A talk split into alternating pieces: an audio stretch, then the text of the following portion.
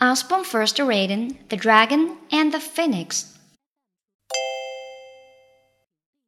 This is the story about Dragon Mountain, Phoenix Mountain, and a shining lake. It begins thousands of years ago in China. Long, long ago, a dragon lived beside a magic river. A dark forest grew on the other side of the river. Deep inside the forest lived a phoenix. Every day the dragon swam in the river. Every day the phoenix flew in the sky above.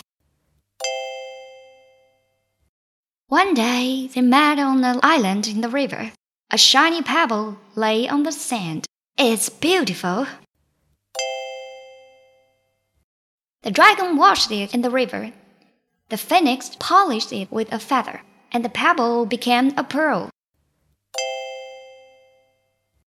The dragon and the phoenix stayed on the island, watching the pearl. The pearl shone brighter than stars, brighter than the sun. It was so bright, the Queen of Heaven saw it shine. I want that pearl, she said. That night she sent a guard to steal it. In the morning, the pearl was gone. The dragon looked in the magic river. The phoenix looked in the dark forest. No pearl there. Then they saw it shining in the sky.